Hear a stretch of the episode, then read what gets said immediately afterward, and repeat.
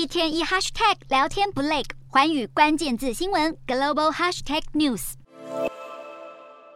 联合国人权理事会六号在日内瓦上演一场是否要对新疆人权议题展开辩论的表决大战。联合国人权事务高级专员巴舍莱在卸任前公布报告，指出新疆可能存在违反人道罪后，美国上个月在联合国人权理事会提出决议草案，要求对新疆维吾尔自治区的人权现况展开辩论，但在中国强烈游说下，决议草案以十九票对十七票遭到封杀。当中许多非洲国家投下反对票，这也是人权理事会创立十六年以来仅仅第二次有议案遭到否决。美国与中国也当场公开互杠，虽然欧美国家也努力拉票，最终还是败下阵来，被视为是西方国家的挫败。中国外交部表示，草案被人权理事会多数成员，特别是广大发展中国家的强烈反对。美国等西方国家的图谋再次失败，维吾尔倡议人士则是感到不满，表示这项投票结果显示，如果势力够强大，这个世界就会对你的罪行视而不见。